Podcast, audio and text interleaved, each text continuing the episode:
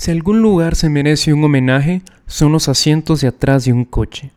Allí, en ese pequeño rectángulo de goma espuma forrada, encontraron refugio una infinidad de amantes antes de que fuera posible disponer de un colchón.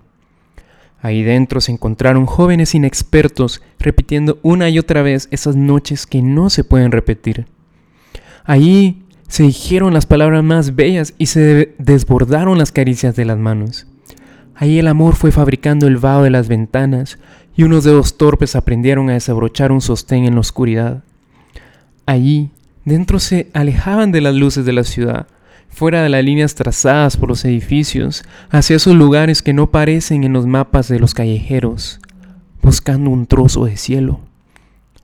Ahí dentro también encontramos refugio tú y yo, y ahí dentro comprendí que el paraíso consistía en un forest court y unos hombros de mujer.